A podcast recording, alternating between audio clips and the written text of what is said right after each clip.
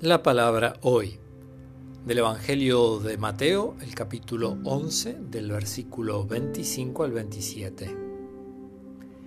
En esa oportunidad Jesús dijo, Te alabo Padre, Señor del cielo y de la tierra, por haber ocultado estas cosas a los sabios y a los prudentes y haberla revelado a los pequeños.